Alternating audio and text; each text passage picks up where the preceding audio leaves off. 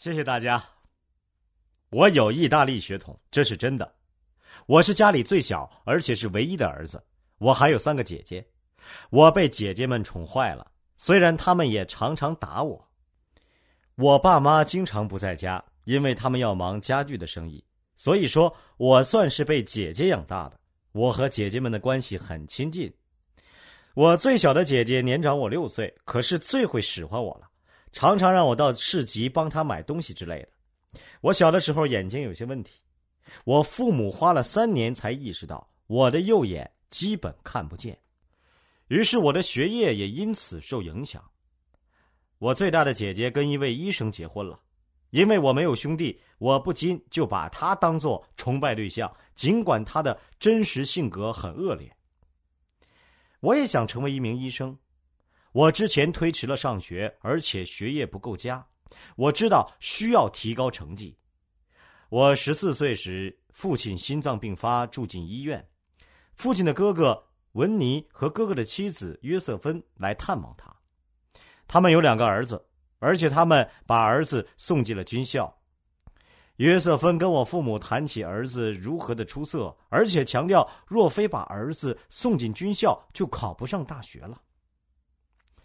当我和母亲回家的路上，我对他说：“我想去那所军校。”他同意了，真是太棒了。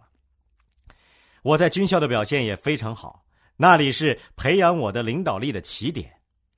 我作为班级第二名毕业。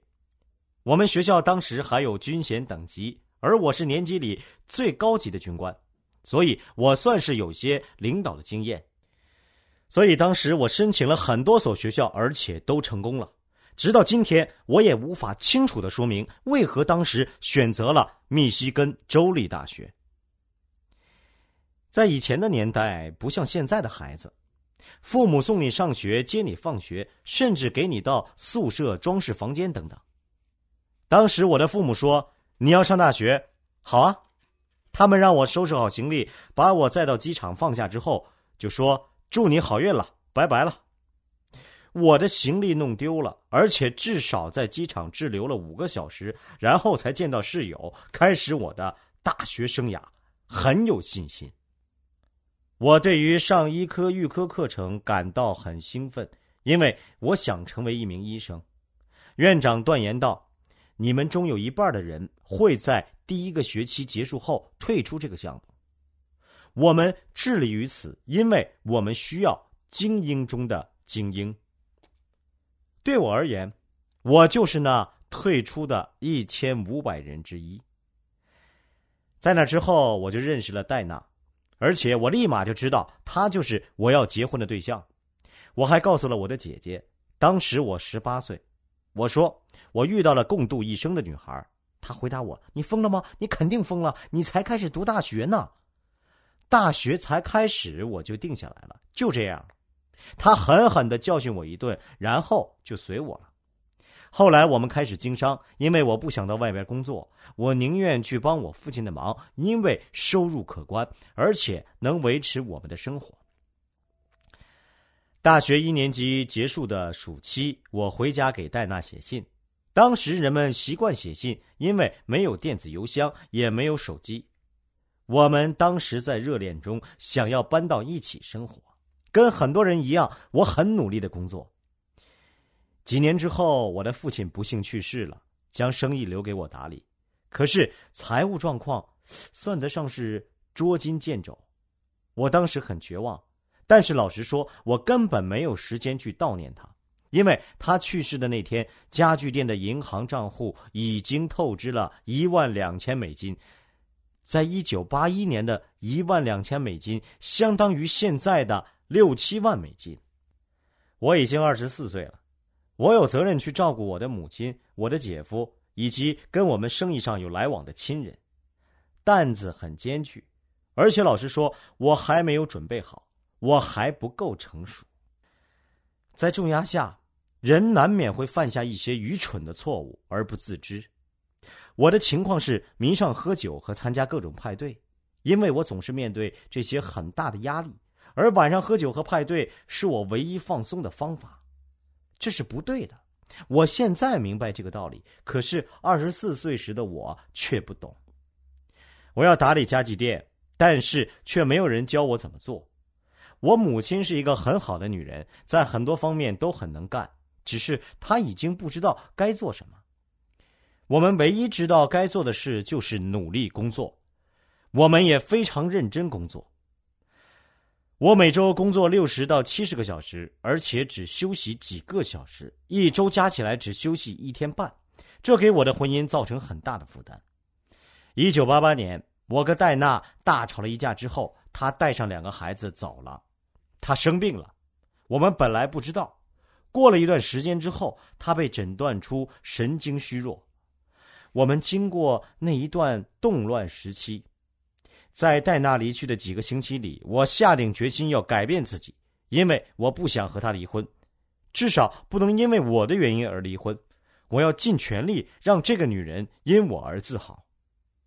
于是我开始改造自己，改变是需要过程的。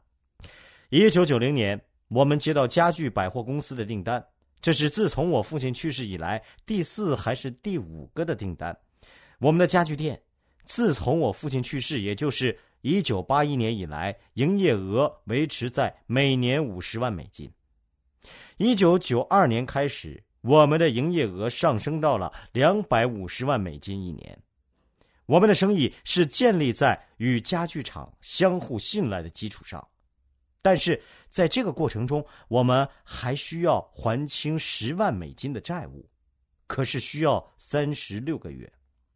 如果给我三十六个月，我就能完成他们的要求。可是他们只给我十八个月，所以戴娜看到我坐在地上哭的事，是在我准备签一个协议之前发生的。那天刚好是戴娜和托尼的生日，我知道签下这个协议相当于签下死亡证书。我知道我们的生意完蛋了。那一刻，我只想还清债务。即使要将我投入了十六年时间的生意归零，我也不想让任何一个客户或者合作的厂家为难。所以，我跟母亲商量之后，她同意变卖公司名下的房地产来进行清算，偿还债务。在接下来的十一个月里，我们会进行清算促销，从六月到十一月，我们相信自己能够还清债务，会熬过这段时间。但是，我没想到，没有跟我们合作生意的最年长的姐姐，竟然说服我母亲将房地产都改到她的名下。所以，一九九二年十一月一日，当我最后一次用钥匙把家具店门锁上的时候，我还没意识到那天我失去了三百万美金，而且欠下私人债务一百七十万美金。直到几个月之后，我们弄清楚了事情的真相。我当时非常绝望，因为我们这么努力生活，然而我的母亲和姐姐却联手整垮我。我完全无法理解母亲为什么要这么做，这简直让我心碎。你们不知道的是，我们去哪里都会带上我母亲，我们带她一起去度假。每周五都会跟他一起吃晚餐，十年如一日。因为我们了解她很孤独，自从丈夫去世之后，从来不跟其他男人约会。过了三十三年，她只有儿女的陪伴了。她就是一个旧派作风的意大利人，她很爱我父亲。我很渴望找到方法赚钱，不然该如何还债呢？又该如何让自己返回正常的生活轨道？我是多么的感激，我有一个非常美丽的妻子和两个可爱的孩子，他们对于我非常重要。我欠这个女人太多太多了，因为无论是贫穷或者富贵，她都对我不离不弃。她真正的兑现了婚姻的誓言，不管是艰苦还是安乐，都在我的身边。不管她想要什么，我都会满足她。我们曾经变卖家里的值钱家具来换取购买食物、生活用品的钱，他哭得很伤心，哀叹我们失去很好的家具。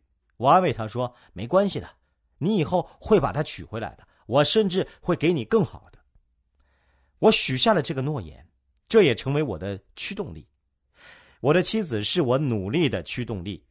我奋力赚钱，不是为了玛莎拉蒂、法拉利或者买豪宅，我是为了给我妻子安定的生活，给我的孩子良好的教育机会。当时我们根本没有钱让孩子上大学。然后某天，查理·德索打电话给我，我完全不认识他。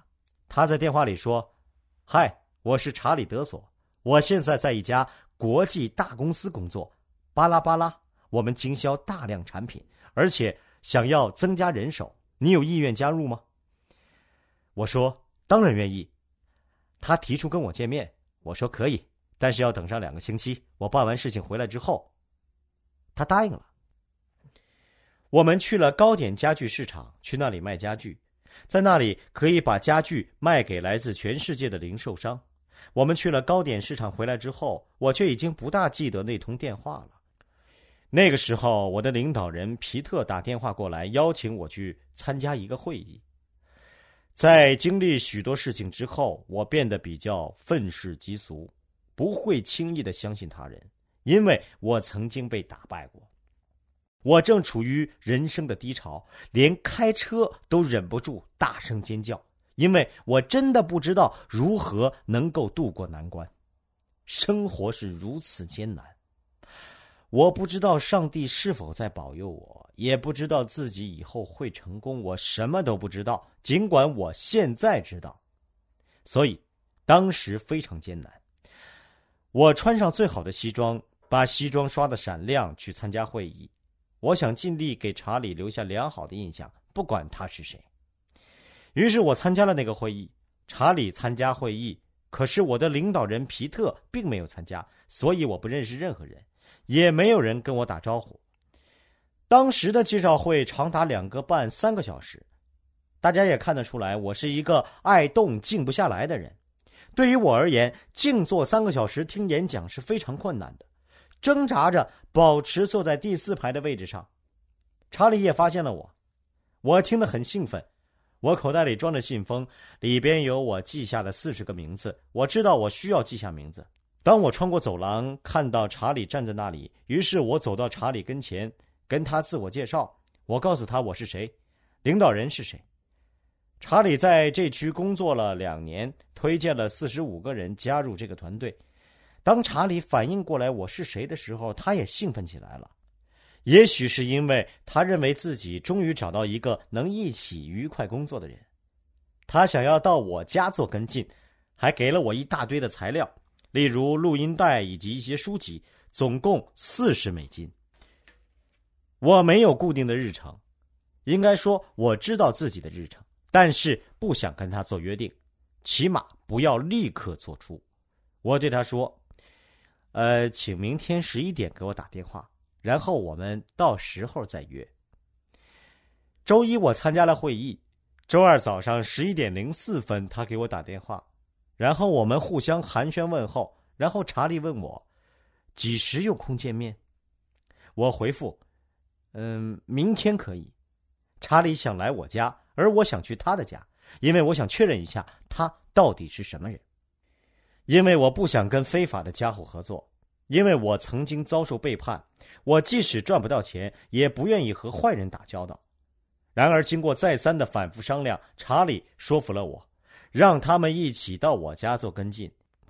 我跟戴娜说查理要来家访时，戴娜却不愿意见查理。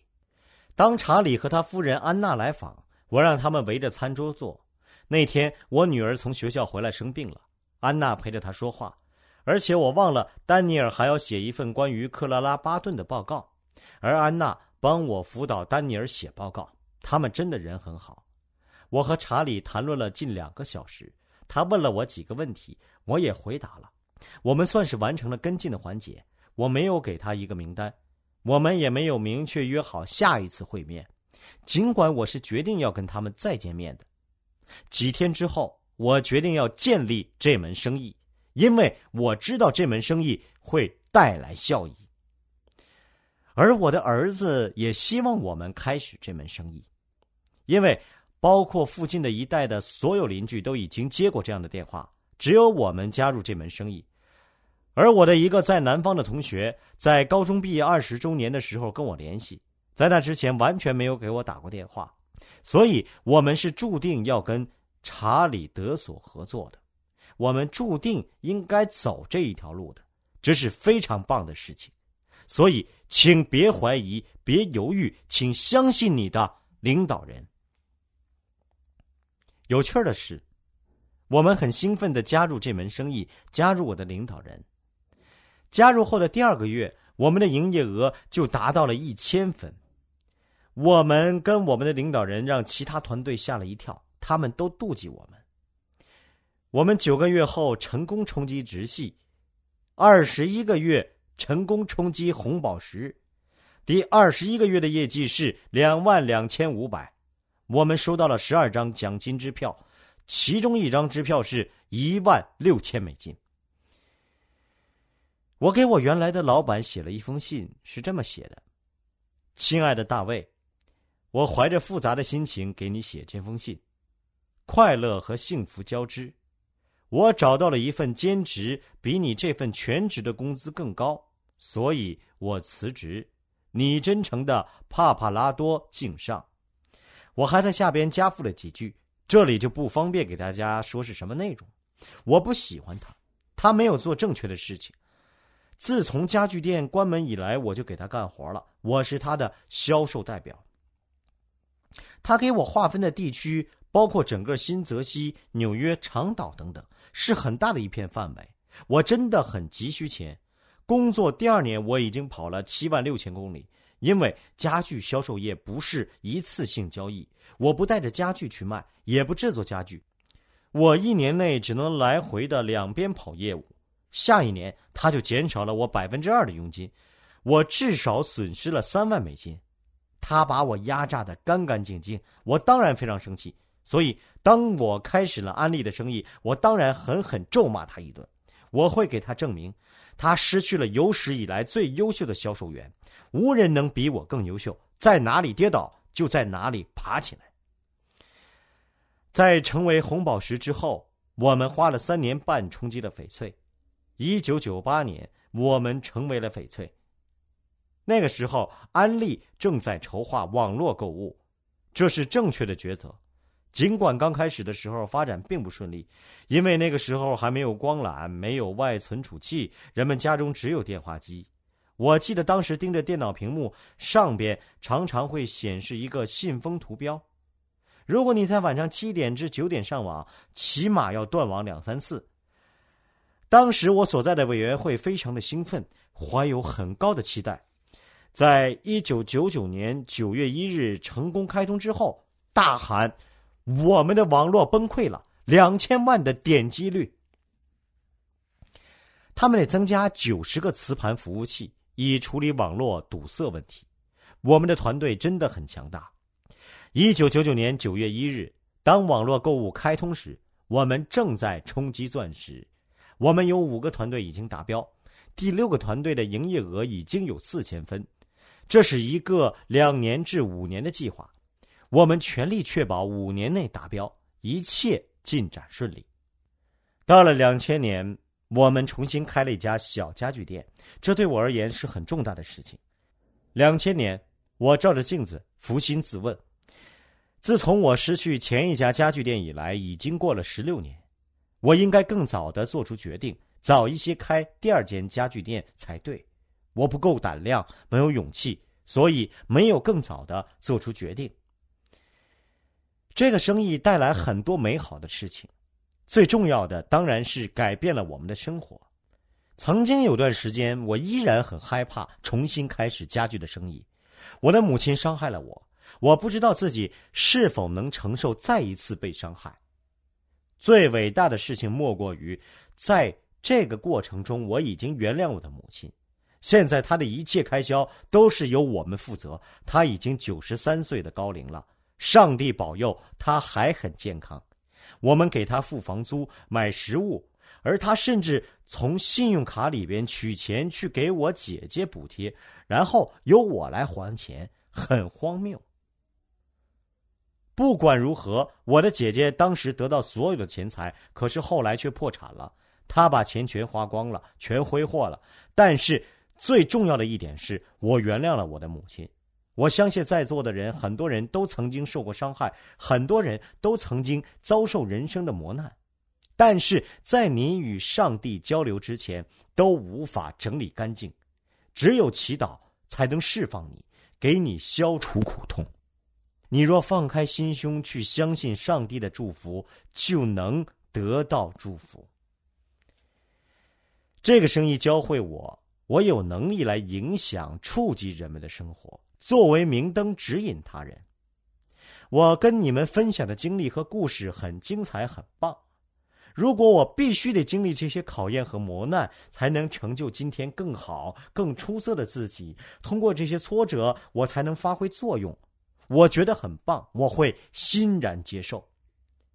这个生意还教会我，服务他人时不要期望回报，要学会服务他人而不期待回报。当我决定重新建立新的生意时，我决定要用和第一次不一样的做法。第一次的时候，我为每个人都打点好一切，我尽全力的对待每一个人。第二次，我们决定选出领导人，发展领导人，让他们来认真对待其领导的每一个人。我们会找到那些也正在寻找我们的人，我们会找到那些愿意与我们肩并肩作战的人。不管发生什么困难，我们的生意出了什么问题，他们都会跟我们一起迎难而上。如果我们依旧替每一个人都打点好一切，他们一旦遇到困难，就会离开，因为他们的心不在这里，所以我们需要那些用心的人，需要那些重视这个生意的人，需要那些不仅是为了赚钱，更是想要有所作为的人。我们找到那些用心交托的人。在过去的十二年里，我们的努力成就了我们现在的成绩，造就了这成绩不是我或者戴娜，而是因为他们。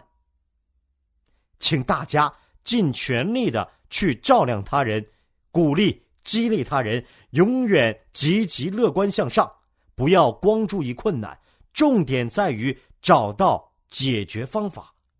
很荣幸这周能够来到这里。的朋友，想获得更多的成功经验吗？请关注微信公众号。炫色安利微商旗舰店，我们将为想成功的你提供更多的精彩信息。